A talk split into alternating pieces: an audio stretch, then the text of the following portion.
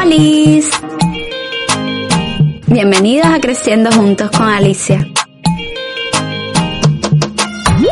Hoy estoy emocionada porque estoy junto a ti una vez más en este nuevo capítulo y pensar que a través de mi voz puedo ayudarte, hacerme tu fiel amiga de cada domingo o conocernos, me hace levantarme entusiasmada para grabar esto que escuchas hoy.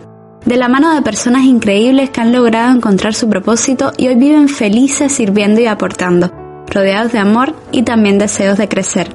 Estás en el camino correcto si tu objetivo es formar parte de una comunidad de personas reales, que crean proyectos de vida pensando en el servicio y la gratitud. Historias inspiradoras, seres humanos imperfectos pero con un corazón extraordinario, un poquito de motivación, crecimiento personal y una conversación entre tú y yo. Es lo que buscamos cuando nos unimos en este punto de encuentro. Mi nombre Alicia Guadalupe Después del primer día grabando con Yailin, me tomé mi fuerza interna en serio. Pensé, ¿y si intento correr en vez de un minuto diez? Y lo hice. Llegué dispuesta, ya mi mente sabía lo que iba. Me preparé como tantos otros días.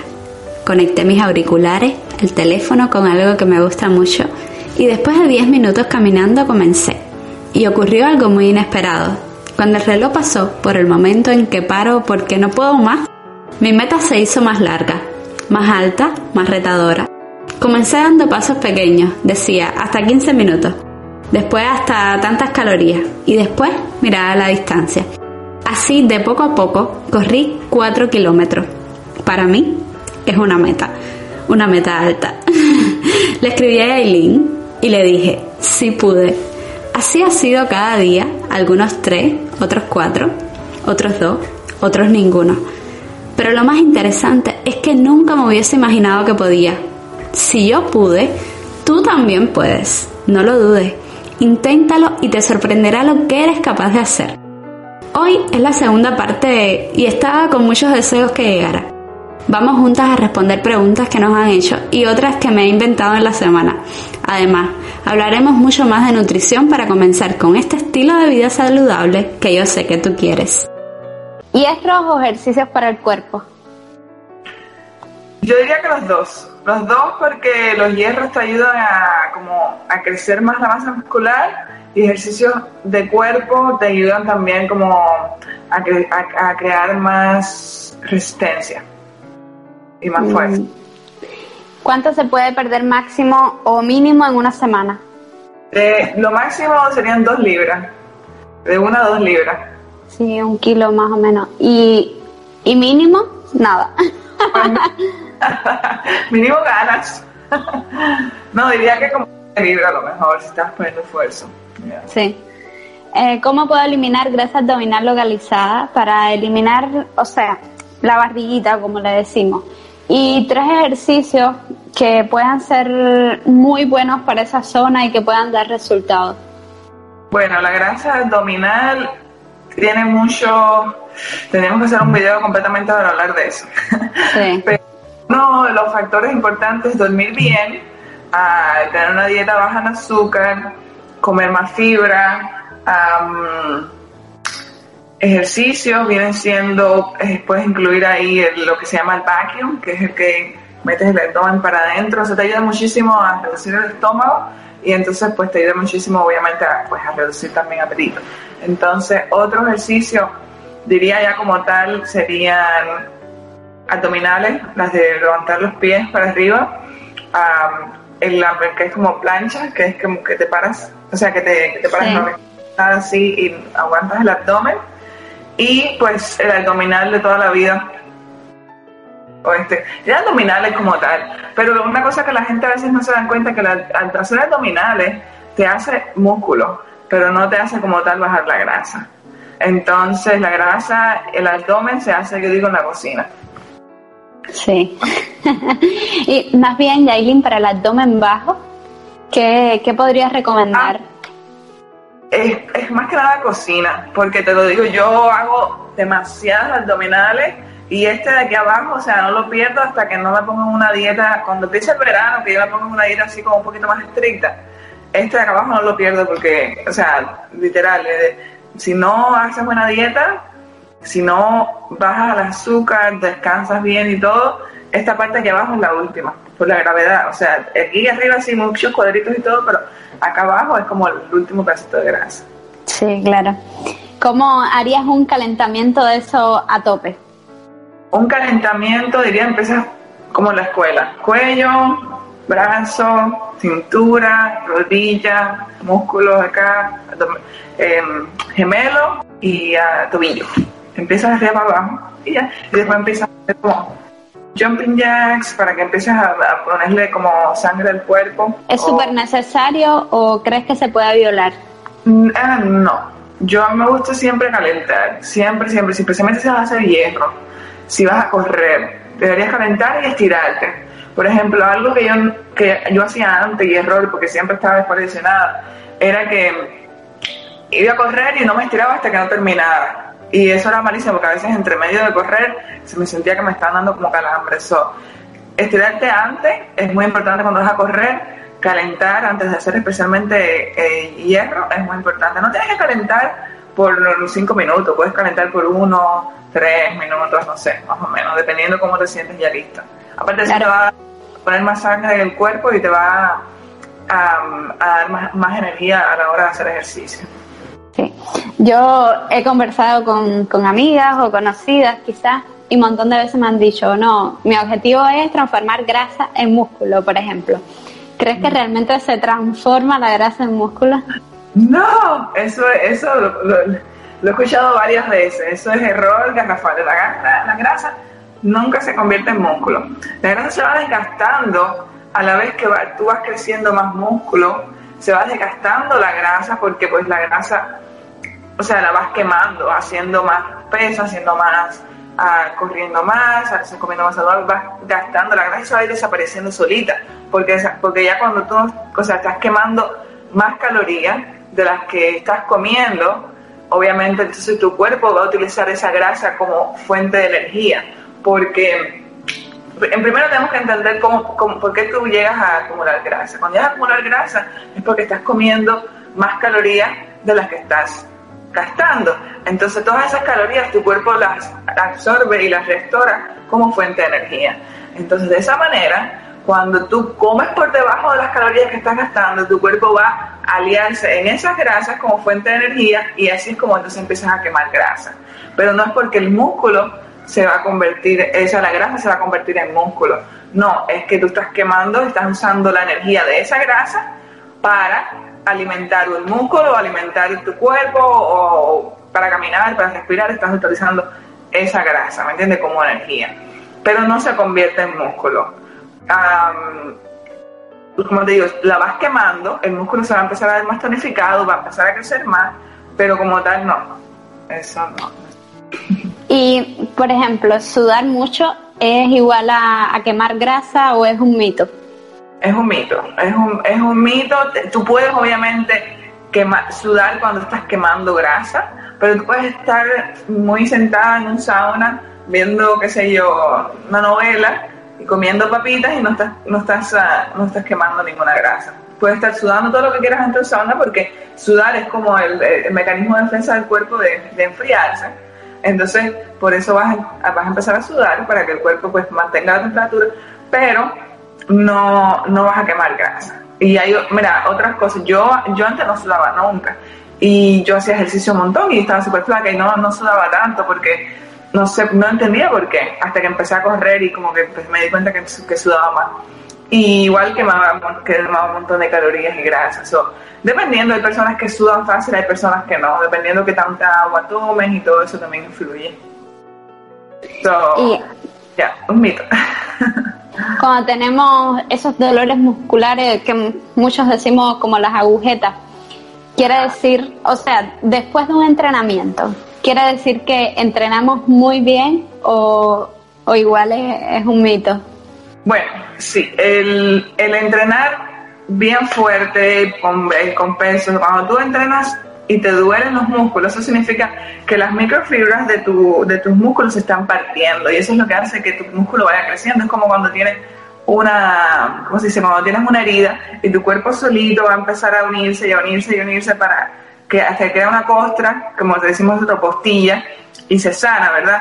Pues el músculo es parecido, el músculo se rompe de tanta sangre que fue enviada a ese, cuerpo, a ese músculo después de hacer tanta, tanta fuerza, el músculo se va a romper y va a empezar a reconstruirse y por eso es que empieza, que te duele, es normal que te duela porque es el músculo que se está partiendo las mejillas por dentro. Entonces, manera de, de ¿qué, hacer cuando eso pasa, cuando haces un entrenamiento muy pesado y te duele y sientes que tienes todo hinchado. Proteína es súper bueno, um, se dice? BCCAA, que son aminoácidos, esos son súper buenos también, eso te ayuda muchísimo con la reconstrucción muscular.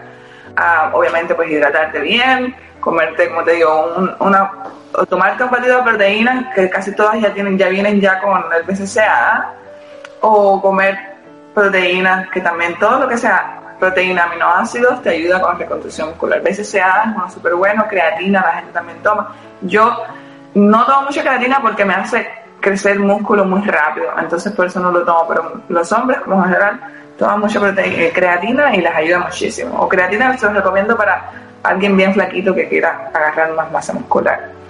Pero sí, es completamente normal. Ahora, algo que puedes hacer para contrarrestar tanto dolores musculares es, después que haces un entrenamiento bien pesado, estirarte bien. Eso te va a ayudar muchísimo con la reconstrucción muscular. Por ejemplo, yo ayer fui al gimnasio, que me quería despedir del gimnasio este que, que, me, que donde vivo, que está bien bonito, y dije, bueno, voy a despedir, quiero hacer con todo. Y hice pierna. Y ahorita me levanté con un dolor inmenso, porque hice pierna súper, súper intenso. Y, o sea, pero como te digo, yo me estiré súper bien y eso me ayudó a que no fuera un dolor más grave. Ahorita, cuando me desperté, me volví a estirar, tomé agua, tomé BCCA y dije, bueno, ok, ahorita me imagino que me sienta mejor, porque eso es normal. Esa dolor muscular es completamente normal. Eso significa que pesado. tranquila con eso. ¿Qué puedo hacer para tener piernas y glúteos perfectos? es una, es como un, toda una clave. la clave del éxito es un poco más grande que la que te ah, yo diría entrenar, entrenar y, buena alimentación eh, es muy importante, pero entrenar, porque por ejemplo, a mí me gusta correr, pero correr como tal no me va a llevar las piernas a, crecer. So, tiene que ser un balance. Como por ejemplo, si hago pierna, el día siguiente trato de como descansar un poco. Como por ejemplo ayer hice pierna porque hoy domingo descanso y el músculo donde crece es en el descanso. eso es algo también muy importante. Vale, y a ver, hay, yo creo que de lo que más padecen las mujeres hoy, ya sean gordas, flacas, es de la celulitis porque sí, es súper recurrente. Sí, celulitis. Okay, so. ¿Hay alguna forma de, de, eliminarla? ¿Se elimina? ¿No se elimina? Bueno, la celulitis es algo que, o sea, es de tamaño lo que te puedo, lo que te puedo empezar a hablar. Eh, otro caso completamente aparte, no, te podría responderle solamente en un párrafo, pero, ok, la celulitis primero tienes que, tienes que aceptar que puede ser genética, la mayoría de las veces, todas las mujeres, o sea, literal, yo creo que solamente como un 10% de las mujeres no tienen celulitis. Y, como te digo, es por genética muchas de las veces. Ahora, Celulitis genética, el sexo, o sea, como te digo, ser mujeres, ya por ahí vinimos con esa maldición.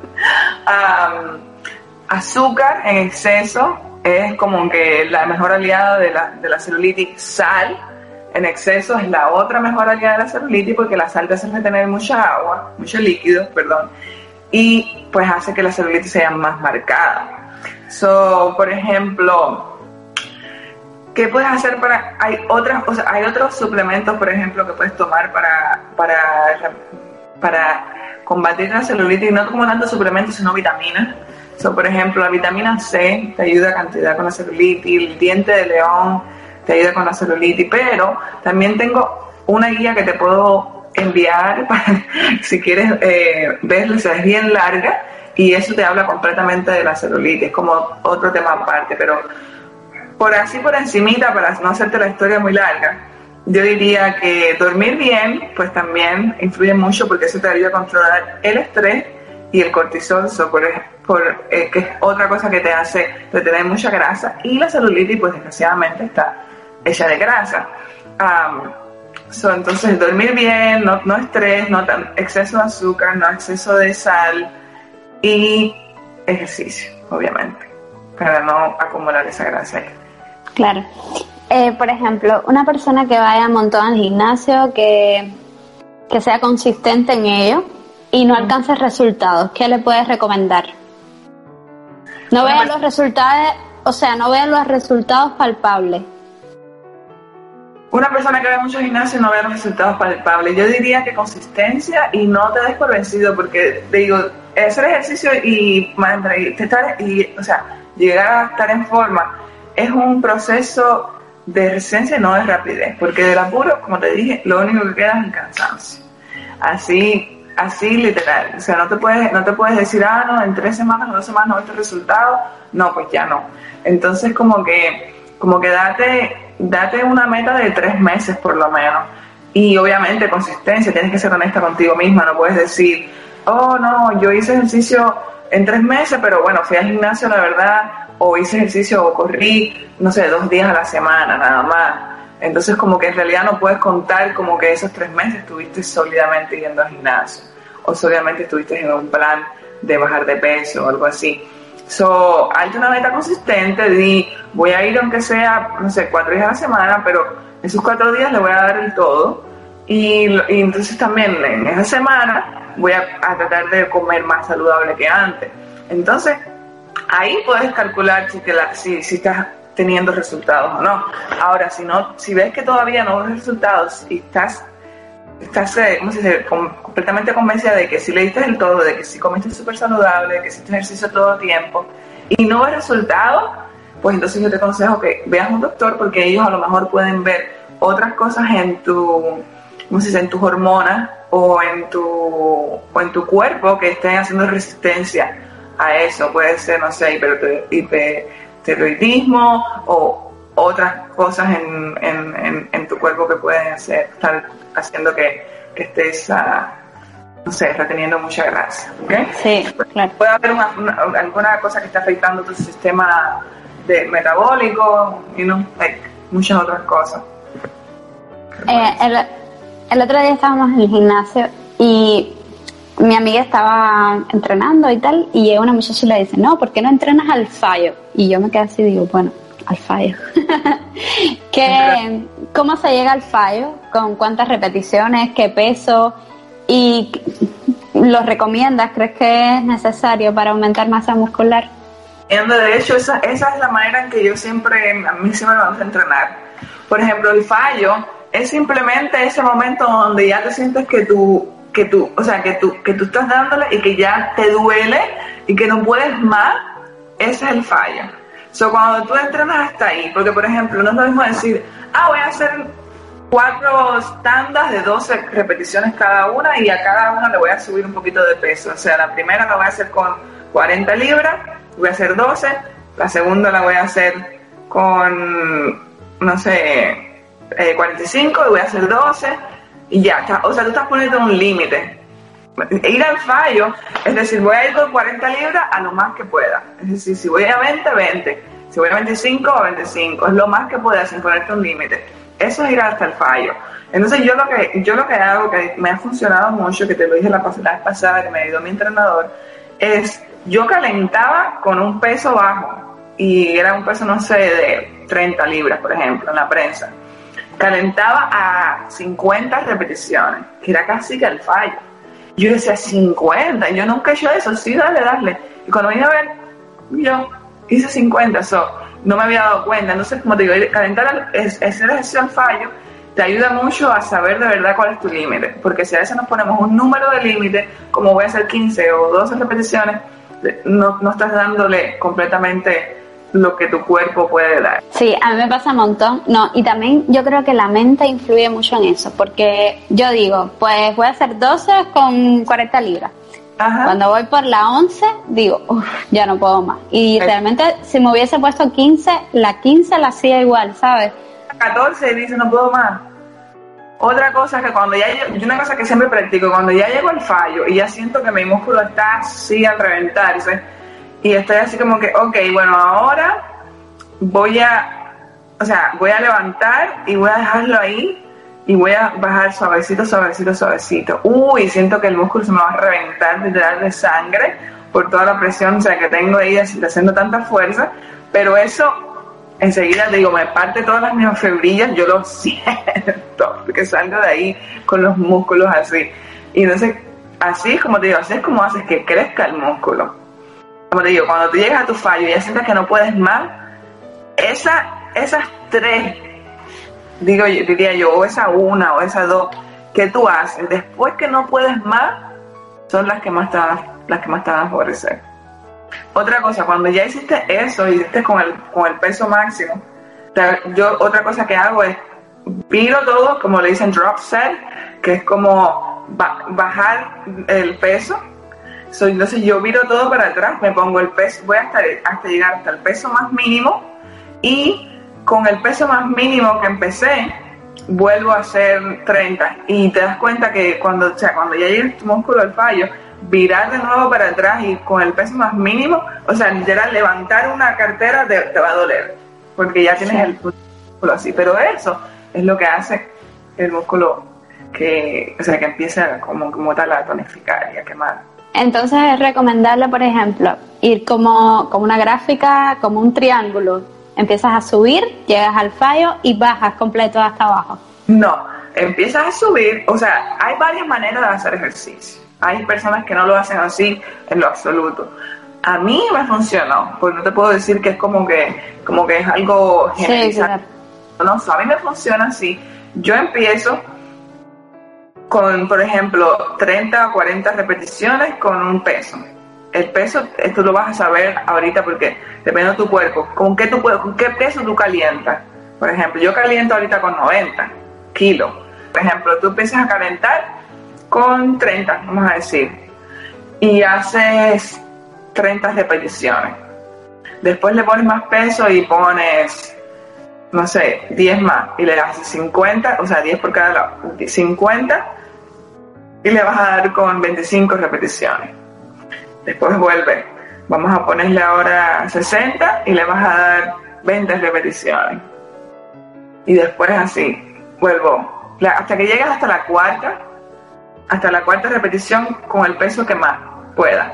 Así sean 8, 8 repeticiones. Yo lo que hago es así, yo empiezo de abajo, voy bajando 5, 10, voy subiendo peso 5, 10 libras, 5, 10 repeticiones voy bajando y le voy subiendo peso hasta que llego a un peso, o sea, literal, ayer llegué hasta 450 libras.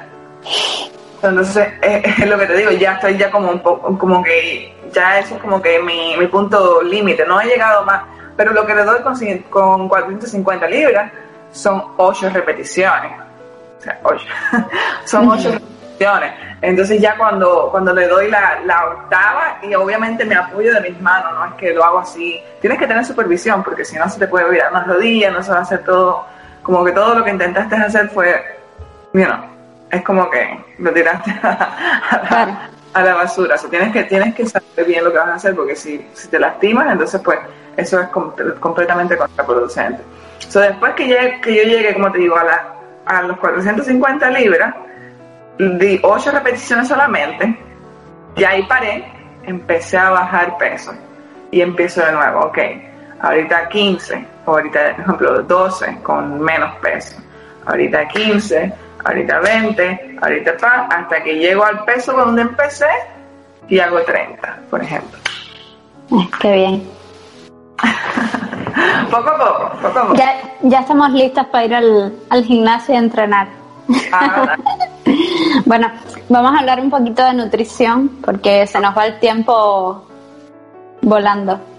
Eh, ¿Cómo harías o cómo intentarías organizar un menú para un día?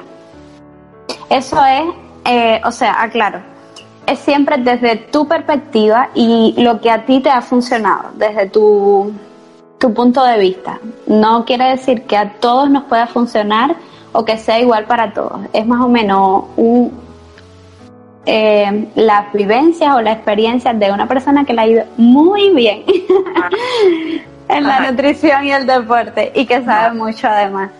Ok, ok. Bueno, pues yo te cuento que yo me levanto y pues desayuno. Eso sí es como sumamente importante. So, por ejemplo, dependiendo, a veces me hago como una tortilla o omelette, porque si digo tortilla me van a entender en otros lugares.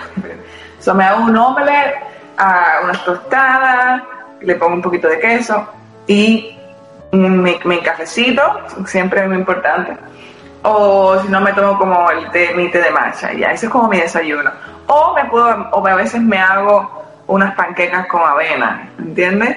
o a veces me hago avenas que las pongo de un día, de la noche anterior y le echo proteína y le echo uh, que si fibra y las, las chia seeds que le llaman. Y ese es mi desayuno. Ok, a la hora del almuerzo, algo que a mí nunca me falta es la proteína. Siempre. El, desayuno lo pongo un poquito, la proteína que me, que me en el desayuno viene siendo el huevo como tal, no me gusta así comer carne como tal en el desayuno, pero el huevo siempre, siempre, si no desayuno con huevo es como si no hubiera comido, así sea incluido en una panqueca o en, o en uh, waffles, como, como hacemos acá. Ahorita, como te digo, en la hora del almuerzo, volviendo a ese tema, eh, proteína siempre, nunca me falta o pollo, o salmón, o no sé, carne como de pavo así molida. Otra cosa que mi almuerzo no falta es algún carbohidrato y vegetales.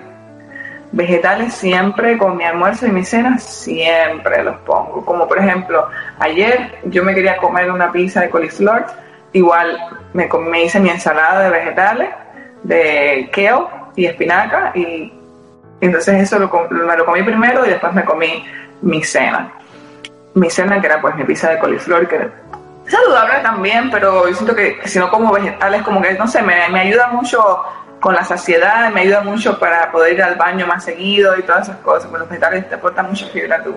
Y en la cena, igual, vegetales, y entonces ya en la cena lo más estricta a la hora de elegir los carbohidratos. No, no me gusta comer arroz en la cena. Por lo general no, no como casi nunca arroz en la cena de repente me como, no sé, o la mitad de un boniato, o me como de repente ah, como carbohidrato así, no como quinoa, y no, pero no, no, no soy de comer muchos carbohidratos almidonados en la cena, soy más de comer grasas, como por ejemplo aguacate y proteína, que como tal comer carbohidratos.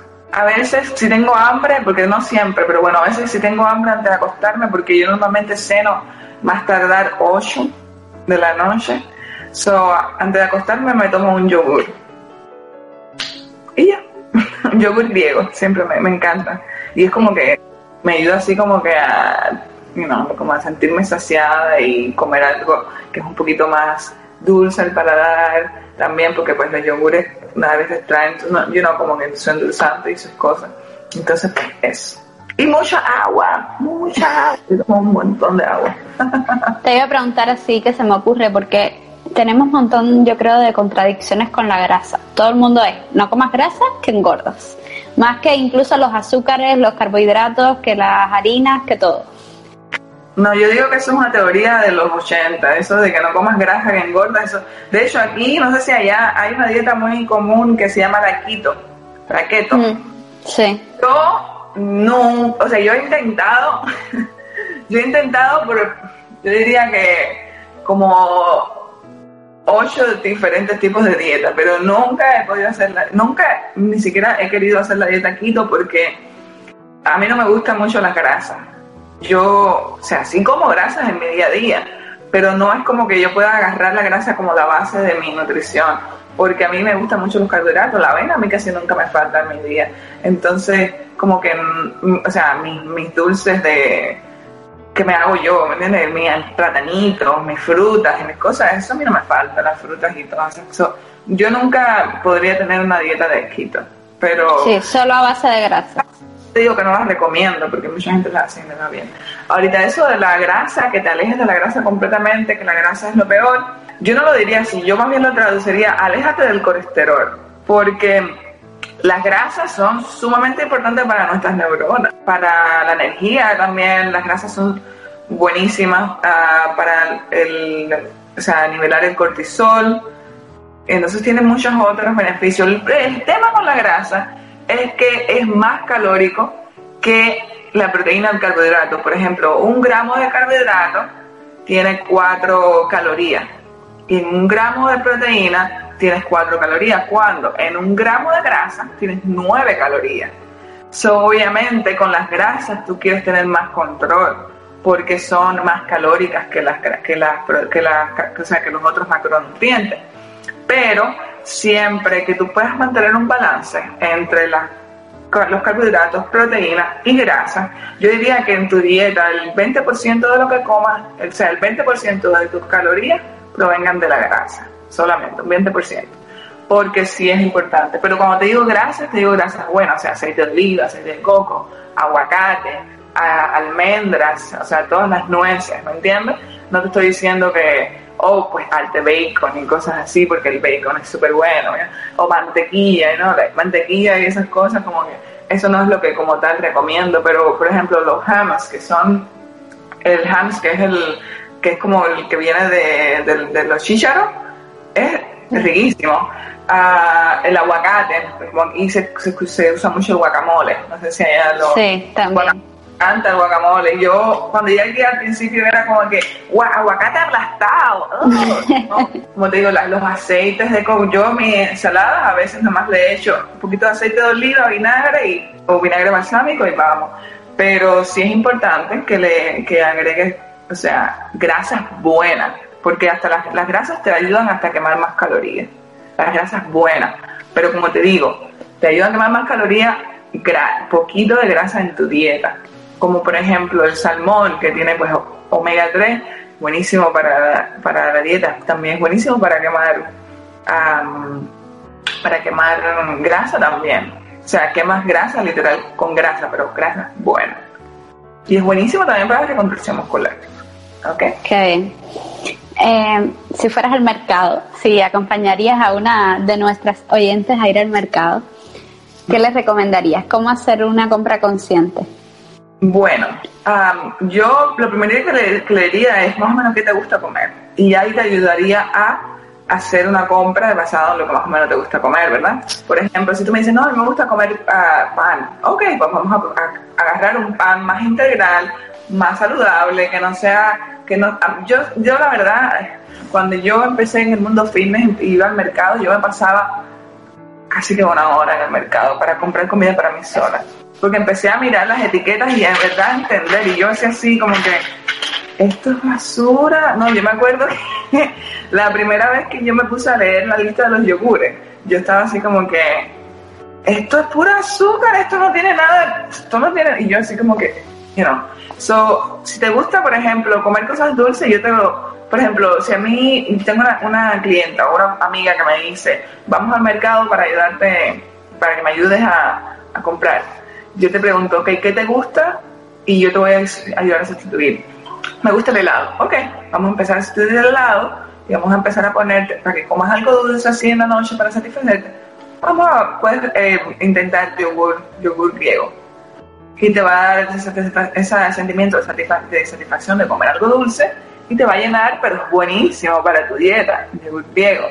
Tiene muchos probióticos, o sea, muy bueno para la digestión. Ahorita por ejemplo, vegetales y frutas, algo que tienen que estar en tu carrito de comida, de compra, de una. Los que sean.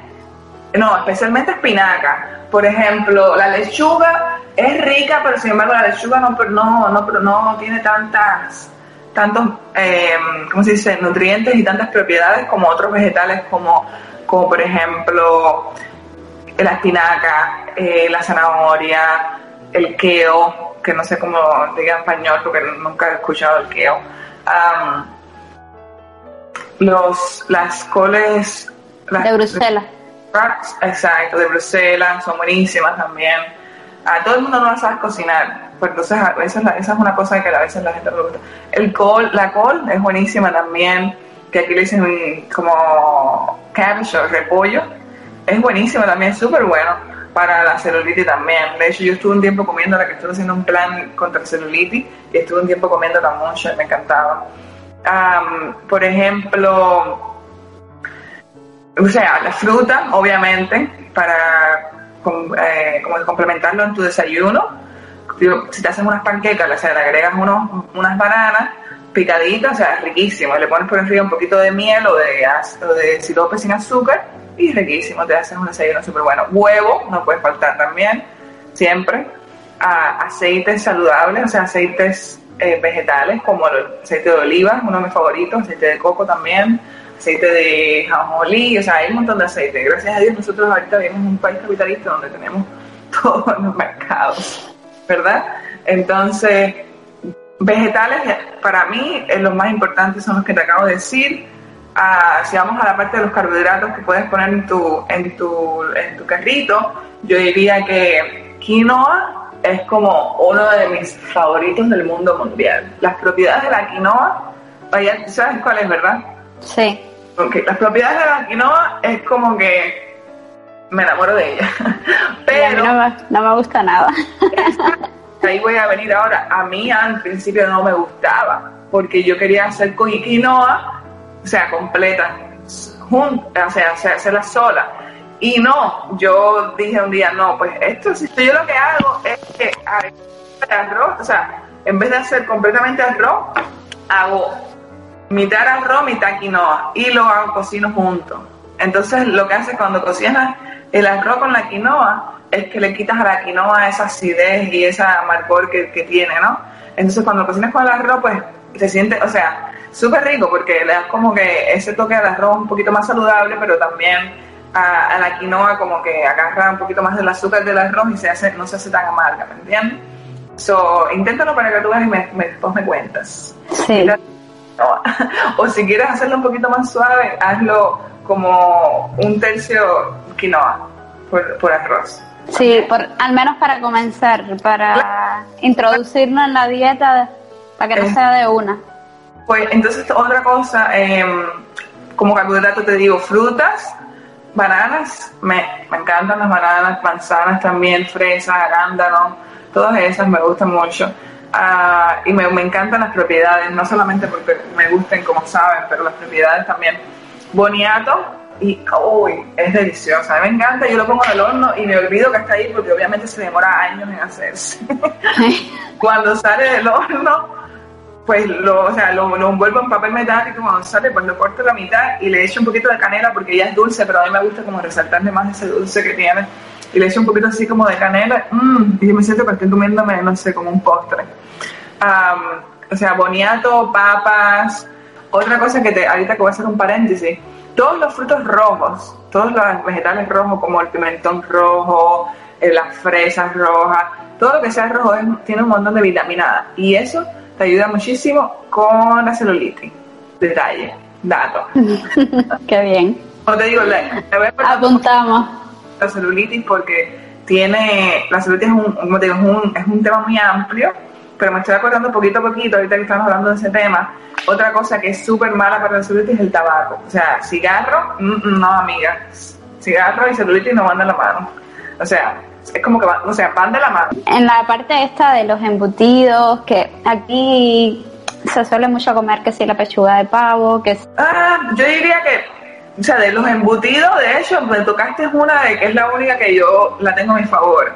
Porque a veces, a veces el día a día se nos complica y no tenemos otra cosa más que hacer que decir, no, bueno, nos vamos a hacer un sándwich con que, bueno, pechuga de pavo es mi favorita para cuando me quiero hacer una merienda así rápida, pero yo odio los embutidos por sus propiedades. O sea, un montón de sal, un montón de grasa saturada, eh, no solamente la sal, sino la sal que tiene de nitro y todas esas cosas que es como que malísimo para nuestro sistema endocrino, para nuestras hormonas, para el colesterol, que aceleran las células cancerígenas para la presión, todas esas cosas, no solamente como tal, como te veas por fuera, pero te digo, todas esas cosas que vienen por detrás de los embutidos, es lo que no, es lo que yo lo quitaría de mi lista, siempre lo quitaría de mi lista de compras del mercado. Solamente, te digo, las únicas que salvaría ahí serían la pechuga de pavo. Una pechuga de pavo que sea un poquito más saludable, le pondría ahí para, para cuando necesita. Y um, otra cosa que a mí, o sea, siempre lo tengo para casos de emergencia también es el atún enlatado. Es uno de mis, ¿cómo se dice?, de mis comidas procesadas más, como de las que más salvo, vaya, por así decirlo. Y queso, queso, no olvides el queso. queso mozzarella, no me puede faltar. De los pocos lácteos que siempre, que siempre trato de, salvar, porque especialmente un queso que no que sea blanco, porque los quesos amarillos son los, los que vienen, o sea, el color que va indicando, indicando qué cantidad de grasa tenga.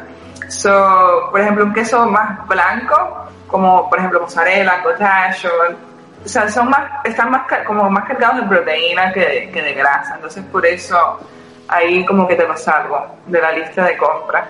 Aparte, de repente tienes una ensalada y le quieres poner un poquito de queso. Me encanta el queso feta en la ensalada. Como que, mm, mi amigo la sí, tú sabes, cuando llegué a España me pasaba un montón. Bueno, mi lista de compras era total. Coca-Cola, papas fritas, Peggy, eh, no te puedo explicar cuántas cosas. Luego fui tomando conciencia. Eh, además, esta querida mía que me ha ayudado mucho.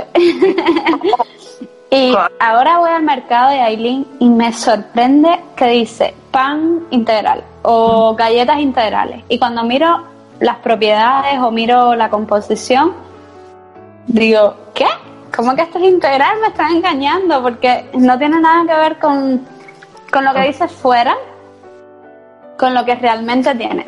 Casi todo tiene aceite de palma, que si aceite de girasol, que si integral, harina de trigo integral al 40%, al 20%, al 30%. Nada es al 100%. Sí, no, el tema de agarrar, o sea, de comprar, um, ¿cómo se dice? Ya panes, galletas integrales, o sea, siempre va a ser mucho mejor que la opción convencional, eso sí pero a veces los labels, como dicen, las etiquetas te mienten mucho. So, tú cuando vas a buscar algo integral, fíjate siempre que diga, o sea, o sea, que los, los, primeros ingredientes que sean ingredientes que de verdad sean integrales. Otra cosa que te voy a, que te quería decir de la parte de la lista de ingredientes.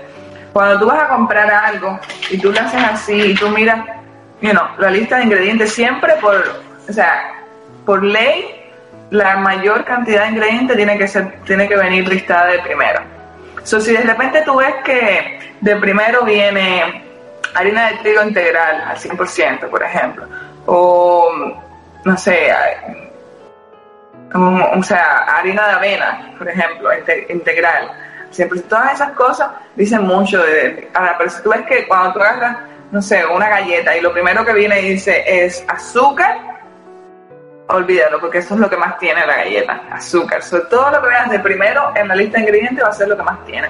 Si de repente tiene de último el azúcar, o no de último, pero por casi siempre de último lo que pone es la sal, porque es como que un toquecito, ¿no? Eh, si de repente lo que tienes de último es la sal, el azúcar y eso, como el aceite de palma, pero lo tiene de último y ves que la lista de ingredientes es un poquito más extensa, entonces como que no tiene tanto. Otra cosa que te voy a, contar, cuando tú estás buscando un producto integral, trata de cuando tú mires esa bolsa, que los ingredientes no sean tan larga, que la lista de ingredientes no se pase de 10 ingredientes, porque ya se pasa de, o sea, yo he visto unas listas que son así de tamaño y cuando tú vienes a ver todo está súper procesado y, los ingredientes están tan machucados ahí adentro que cuando te lo comes, o sea, te hace digestión así. Y esa es la cosa porque tú quieres comer cosas integrales, porque cuando tú comer eh, cosas integrales, alimentos integrales tienen, o sea, su digestión es más lenta porque tiene más fibra, porque tiene más nutrientes y de esa manera te mantiene lleno por más tiempo. ¿Entiendes? O por eso es que siempre deberías elegir lo integral, realmente integral, por lo que está más procesado. ¿Ok? Ahora, si quieres hacerlo, o sea, como, como digo, integral, como yo te recomendaría sería más bien como el pan. Arroz integral Está bien, pero arroz integral lo que te dice es como más, como el arroz que es como más negrito. Yo te, yo no sé, como que recomiendo más que te compres un arroz que más o menos te guste más y le agregues quinoa y ahí entonces vas a balancear un poco más lo que es el índice glucémico de, esa, de ese arroz. porque esa es la cosa con el arroz blanco, que o sea, tiene mucha carga glucémica y por eso es que es tan, tan malo, porque, o sea, supuestamente tan malo porque, pues, ahí se da la insulina así de una, ¿me entiendes? Entonces como que por eso es que, pero si tú lo combinas con la quinoa, que es como alta, es bien alta en fibra, entonces ahí le estás como que bajando el índice glucémico a ese arroz, porque... Se lo compensa. Balancea o sea, la fibra es como la policía del azúcar. ¿Ok? So, por ejemplo, si tú, otra cosa, otro detalle, si tú vas a comprar una galleta integral, fíjate que la, que la misma cantidad de fibra más o menos sea el azúcar. Por ejemplo, si te dice, sería como 10 gramos de azúcar y 4 gramos de fibra, la fibra se las restas al azúcar y te viene dando como 6 gramos de azúcar, 6 gramos de azúcar como tal. Eso no está tan mal, porque como te digo, la fibra es como la policía del azúcar, o sea, la fibra absorbe el azúcar y se la lleva con ella cuando vas al baño, ¿ok? So, es, una, es un dato muy importante que tengas a la hora de cuando vas a ver un, una etiqueta, claro. Así, fíjate que, que cada producto integral tenga fibra. Para que, eso, es lo, eso es lo que en realidad te, te va diciendo si es integral o no. Porque cuando compras un pan blanco, o sea, que, no tiene nada, tú lo miras y es mm, o sea, una montón de azúcar por cada slice, por cada rebanada de pan, de las cosas integrales. Te iba a decir, quería decir algo de importante de las comidas integrales. Son las comidas integrales, por lo general, tienen más nutrientes porque no son tan procesadas. So, tienen más nutrientes, más vitaminas, más fibra y, y, las calorías que estás aportando a tu cuerpo son, tienen más significado, ¿verdad? Esas son las cosas que pasan cuando compras algo que que está procesado, que es calorías vacías. Calorías vacías significa que las calorías que estás comiéndote no tienen nada de nutrientes, lo único que tienen son calorías, ¿entiendes? No te aporta ninguna nutrición a tu cuerpo. Entonces, otra cosa de las integrales, como te había dicho, la fibra, sumamente importante para la hora de ir al baño, para sentirte más satisfecha, para controlar la ansiedad de comer. O sea, eso te hace más, más, más. Una de las propiedades importantes de los fitoquímicos es que te ayudan tu sistema inmunológico, te protegen el ADN de daños que pueden llegarte a ocasionar cáncer, reducen la inflamación, retrasan el crecimiento de las células cancerígenas y te ayudan a controlar las hormonas y a regularlas. ¿Ok? Son importantes, integrales. Bueno, yo creo que ya nos has dicho, pero ¿qué abunda más en el plato de Aileen? Yo me atrevería a apostar que son las verduras. bueno, como te digo, yo, yo como de todo, pero algo que no me falta, o sea, como te digo, si yo me quiero, si me voy a comer una pizza, yo pido, me traes una ensalada, así estás en un restaurante, si voy a un restaurante italiano que te hacen unas ensaladas súper deliciosas también, ah, yo, yo como, ahorita mismo ya estoy en, una, o sea, ahorita mismo estoy en una dieta como de mantenimiento, por ejemplo, ahorita lo que más ah, abunda en mi dieta, vegetales y frutas, abunda casi siempre, eh, pollo y salmón es algo como que esos son mis mejores amigos de toda la vida. O sea, yo siento que fuimos con ellos, yo fui con ellos justo, juntos a high school y a la secundaria. Como sí, como que ellos son mis amigos. A avena, soy fiel amante de la avena, me encanta. Ahora, como te digo, hay gente que la avena le, le causa inflamación, a mí no, gracias a Dios, porque yo la amo.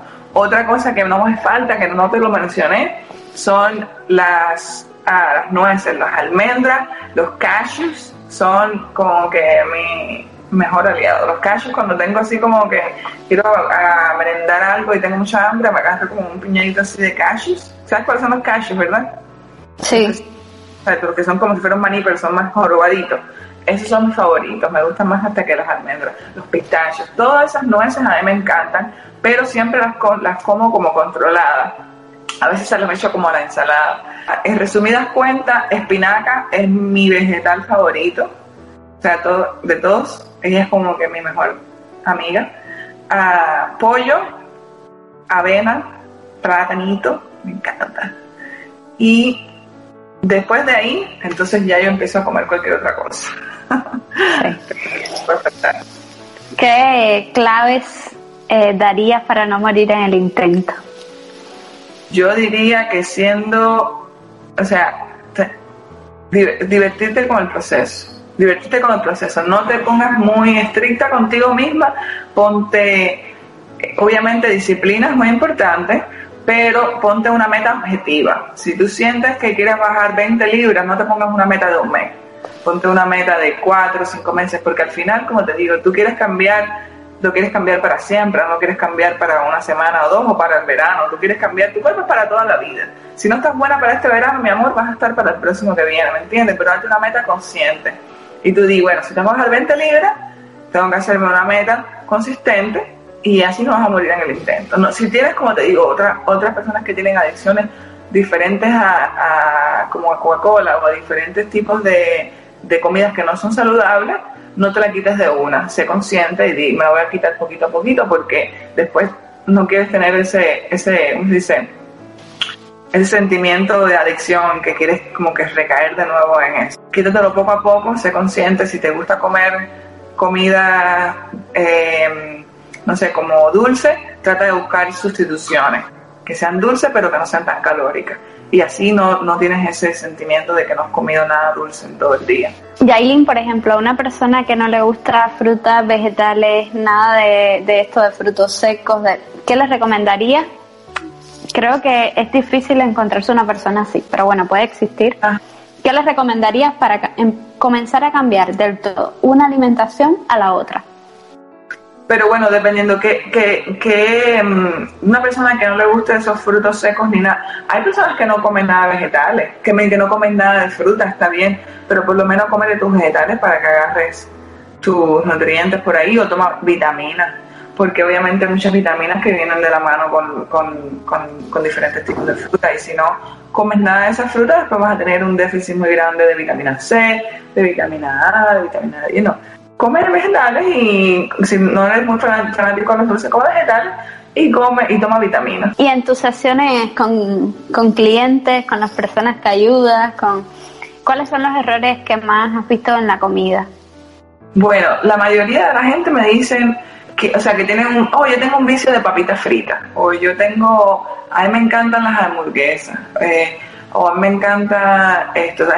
todas las personas tenemos algo específico que es como nuestro talón de Aquiles. Entonces yo lo que trato es de buscarle una suplementación a su vicio. Por ejemplo, como te había dicho anteriormente, tenía una que me decía, me encanta el helado, me encanta, no puedo vivir sin helado. Y yo le dije, bueno, ok, vamos a tratar de buscarte una adaptación al helado. No, no, o sea, no helado, pero algo que sea muy parecido. Entonces yo le di una receta que es muy común ahorita, está muy de moda, es el helado de, de platanitos congelados. So, tú agarras los platanitos congelados, o sea, los platanitos maduros, los picas en pedacitos y los metes en el congelador y se van a poner bien duritos. Al otro día, cuando estén congelados, los pones como en la procesadora de comida y le echas que sí un poquito de vainilla, un poquito de stevia para resaltar más el dulce, le echas un poquito de leche de almendra o le echas un poquito de yogur y ah, le echas tú pues no sé el sabor que le quieras echar, o chocolate o vainilla, mueles todo y se te hace como la consistencia de un helado. Y mi amor, eso queda delicioso. Entonces cuando yo se lo dije a una de mis clientas, me dijo, tienes toda la razón, me encanta. Y le dije después, échale fresas por encima. Y es una suplementación para el helado, porque el helado tiene obviamente un montón de grasa, un montón de azúcar y nada de nutrición, querida. Sí, soy testigo de eso, porque cuando te dije, no puedo dejar de comer dulce, no es imposible de una, me dijiste, pues incrementar los vegetales y ya.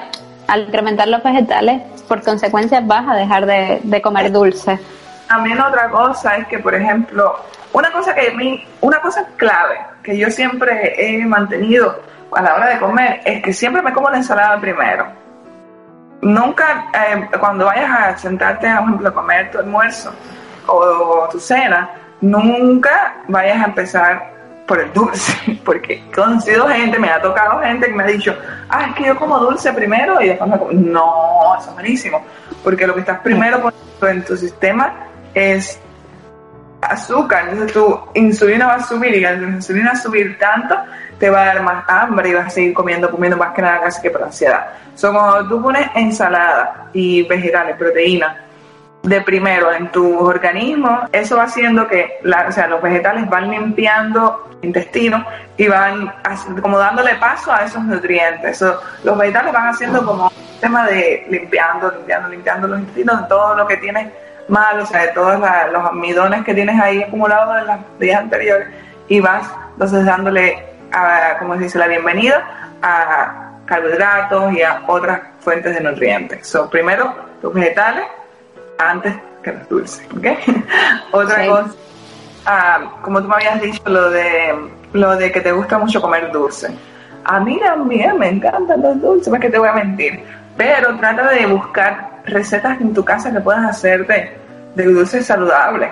Yo, cuando empecé en este mundo de fitness, una de mis debilidades más grandes eran las galletas de chocolate chips, como le decimos, las galletas de chips de chocolate. Yo te lo, no sé si te lo dije ya.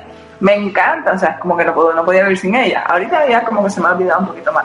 Pues entonces yo me hice mis propias recetas de galletas de chocolate chips con harinas de coco, con ah, no tanta azúcar, le decía más bien como 50% azúcar morena, 50% esplenda, porque pues endulza mucho más. Entonces como me encantaban mis galletas, de hecho las llevaba para el trabajo también, a todo el mundo le encantaba. Y eran súper saludables, nada de gluten, porque no las hacía con, harina de trigo, las hacía con harina de coco o con harina de avena. Entonces, pues ahí me hacía, me sentía satisfecha de comer mi postre, pero obviamente no me sentía ese sentimiento. Si tuvieses que eliminar un alimento del de, mundo, de la dieta, ¿cuál sería? Yo diría que la manteca todo lo que proven, todo lo que venga que traiga manteca, o sea, como grasa del, cerdo, eso fuera lo que eliminaría. La carne de cerdo cero, ¿eh? Sí, yo, o sea, yo no te voy a mentir, cuando yo voy a Cuba yo como carne de cerdo, yo como carne de cerdo, en Cuba solamente aquí no, no me gusta, pero en Cuba sí como carne de cerdo, pero la como es porque pues estamos ahí que si hacen un cerdito, es como más cultural, pero si me la quitan, yo feliz de la vida no la como nunca, no, me importa. Tiene demasiado colesterol. Entonces como que no, no me gusta. ¿Y cuál es el alimento que no podría faltar? Uno. Porque ya nos has dicho mucho, ¿no? Pero... Solito, uy, ay, sería difícil. Pero... Bueno, tres. Vamos a, a flexibilizar. Te voy a, tres, te voy a decir por separado. Te voy a decir mi favorito en vegetal, espinaca, carbohidrato, avena. Y mi proteína favorita es que es pollo. Yo diría que el pollo es tan versátil. Yo diría el pollo. O sea, me encanta el pescado, pero pollo es como, lo puedes hacer de varias maneras, son como bien versátiles. por eso. Son mis tres favoritos. Avena, espinaca y pollo. ¿Y cuál es el alimento que más eh, tú piensas que hace aumentar de peso? Mm. No que sea más, más dañino para el organismo, sino que aumente más de peso. Que te aumente más de peso. yo diría que grasas, o sea, exceso de grasas. No sé, como cuando... Es que a veces la, digo, la grasa es buena, pero te hace subir de peso si no la controla. no quiero que con esto tomes de que, ay, no voy a tomar, que voy a hacer una dieta. Sí, claro. No, no, no, no, no. Siempre toma, come todos los macronutrientes, pero la grasa... Grasas malas, diría Las grasas malas, grasas saturadas. sí. Así te hacen subir de peso. El azúcar, pero mm, no sé, porque es que el azúcar también está en, este, está en todos los alimentos. ¿no?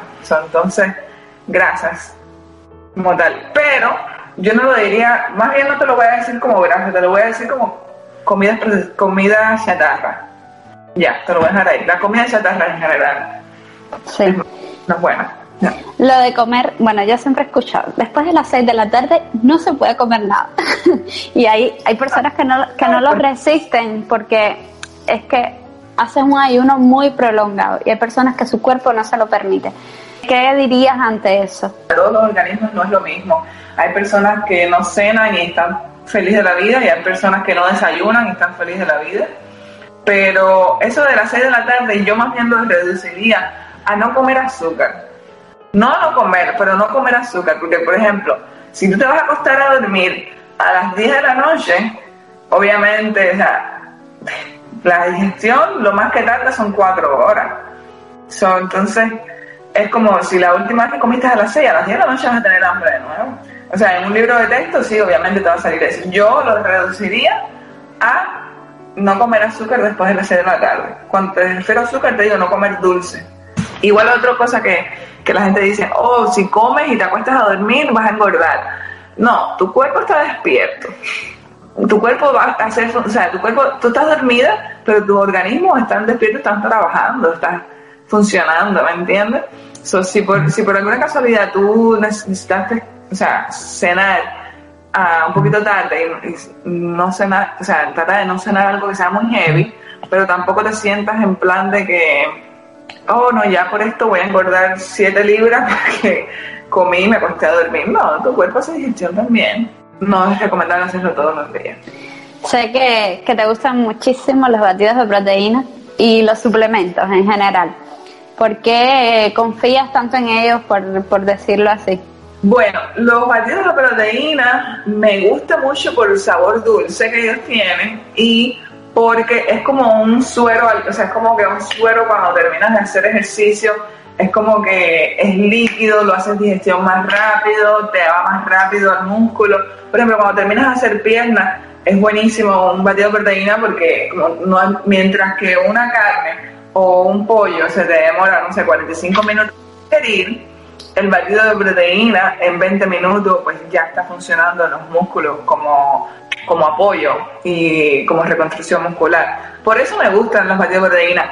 ¿Y crees que, crees que hay que comer proteína todos los días? O sea, dos veces al día, una vez al día. Cuando digo proteína, no, no, no, me, no, me, no quiero que me confundas y pienses que solamente es carne, es solamente comer carne no, proteína puedes extraer de diferentes maneras. Hay personas que son veganas y que tienen un cuerpo super fit y pues ellos agarran sus proteínas vegetales, ¿me entiendes?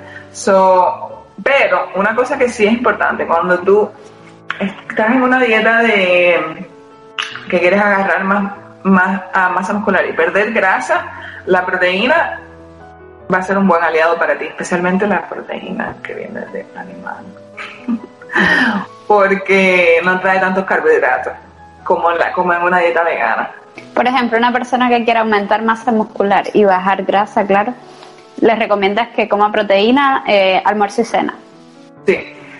¿Prefieres desnatados o productos enteros? Por ejemplo, la leche, los yogures. ¿Cómo dice, los lácteos? Como sí, los lácteos. Bueno, dependiendo, porque mira, yo cuando voy a comprar la leche, porque a mí me gusta la leche para el café, yo siempre la compro lactose free, pero no porque eh, sea, ¿cómo se dice?, mejor, porque tenga menos calorías ni nada. Yo la compro lactose free, como se dice, sin lácteos, porque yo siento que me que los lácteos, como ya no estuve tan, mucho tiempo acostumbrada a tomar tanta leche de almendra tanta leche vegetal, yo siento que ahorita los lácteos como que son un poquito más intolerantes. Pero todo dependiendo de, de la, de, de la persona. Si no tienes un problema un problema así, pues a lo mejor no te hace tanto, tanto efecto. Sí, pero no, no interfieren en la dieta, es a lo que me refiero.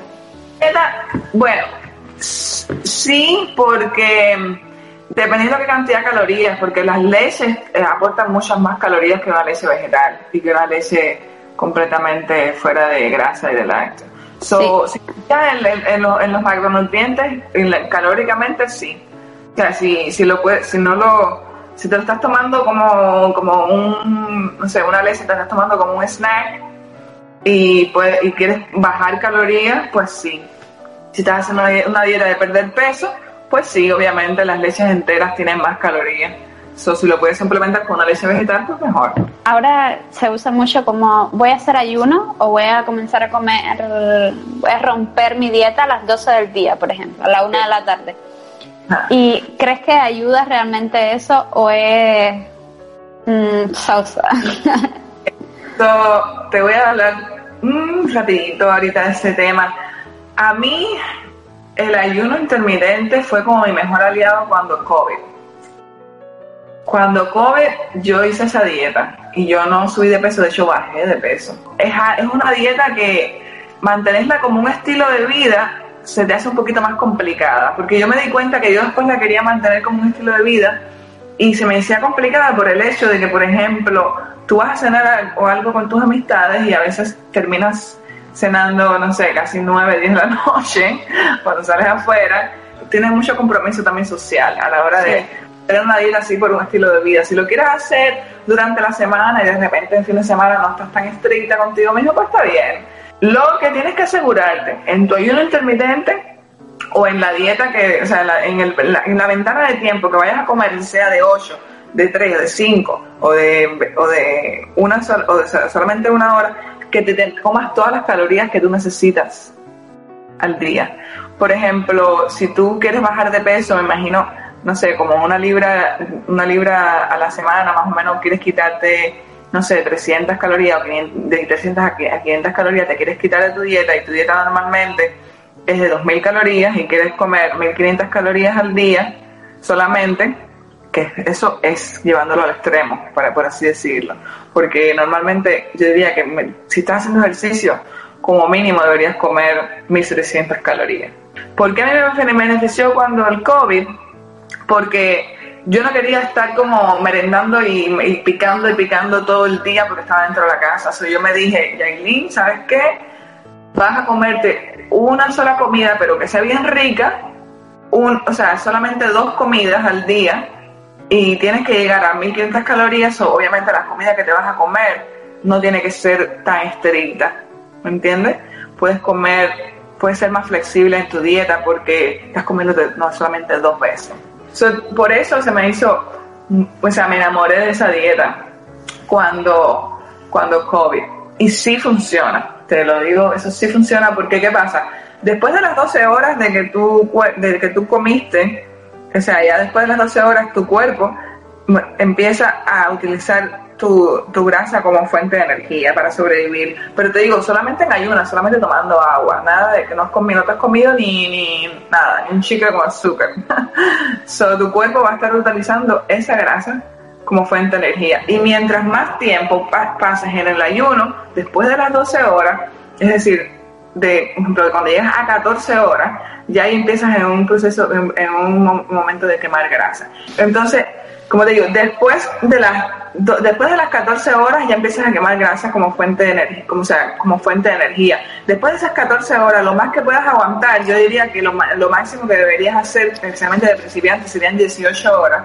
Ese, ese, ese periodo de las 14 a las 18 es el momento que más utilizas tu grasa como fuente de energía, por eso es que bajas de peso, porque no estás usando la energía de la comida para sobrevivir, o sea, no estás usando la energía de tu desayuno para sobrevivir, estás usando la energía que ya tienes acumulada en tu cuerpo de comidas anteriores, de otras hartadas que tomas. So, una persona normal que no haga ejercicio debería comer 0.7 gramos de proteína por cada kilogramo. Es decir, yo peso 60 kilogramos, 60 por 0.7, vendría siendo como 40 gramos de proteína si no hago ejercicio, nomás para sobrevivir, para mantener la misma masa muscular sin tener que hacer ejercicio. Por alrededor de 40 gramos de proteína. 40 gramos de proteína no significa que es 40 gramos de pollo, ¿ok? Porque, por ejemplo, a, como en 120 gramos de pollo viene más o menos alrededor, de 27 gramos de pollo. Y una persona que hace ejercicio, una persona que es activa, debería comer un gramo y que quiere aumentar la masa muscular, debería comer un gramo de proteína por kilo. Es decir, yo, yo debería comer 60 gramos de proteína al día, porque yo pues, hago ejercicio para mantener masa muscular. ¿A quién te gustaría que entrevistara? ¿A quién me gustaría que entrevistaras? Hmm, puedes entrevistar a mi amiga, que es madre, fitness y tiene un super cuerpo. ¿Y qué pregunta le dejarías? ¿Cómo ella puede, pudo mantener el querer estar bien con querer atender a su niña a la misma vez? No sé. ¿cómo? Sí. Porque súper bien, pero entonces a la misma vez como que ella se pone a entrenar y tiene una niña ahí, pero ella dice, o sea, ¿cómo ella pudo tener esa fuerza de voluntad para volver a, mantenerse en fitness acabada de parir? Si tuvieras que mandarle un mensaje al mundo, ¿qué le dirías? Ah, que cada cual viva la vida a su ritmo, que, o sea, aquí esto está lleno de o sea, el mundo está lleno de abundancias para todos, dependiendo qué es lo que quieras alcanzar, y que no vivas la felicidad de otro, vive la felicidad que te haga a ti verdaderamente, verdaderamente feliz. Vive a, tu ritmo, eso. Qué guay. al ritmo de nadie. Gracias por quedarte hasta aquí. Gracias por acompañarme. Sabes, esto sería imposible sin ti. Amo que compartas conmigo este ratico y me dediques lo más importante que tienes, tu tiempo. Si quieres escuchar los podcasts anteriores puedes hacerlo aquí. Sí, justo en esta plataforma. Dale al más y te acompaño en esta aventura.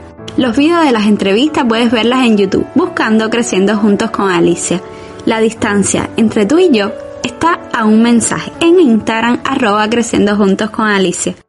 Ahora quiero que reflexiones y me cuentes qué cambios has generado en tu vida en este último año, aún en tiempos de COVID. ¿Qué has hecho diferente para tu crecimiento? Espero tus comentarios para como me escuchas tú, poderlo hacer también yo. Quiero que nuestra conversación sea bidireccional. Te espero cada domingo aquí para crecer juntos, pero mientras llega nuestra próxima cita, nos vemos en las redes sociales. ¡Chao!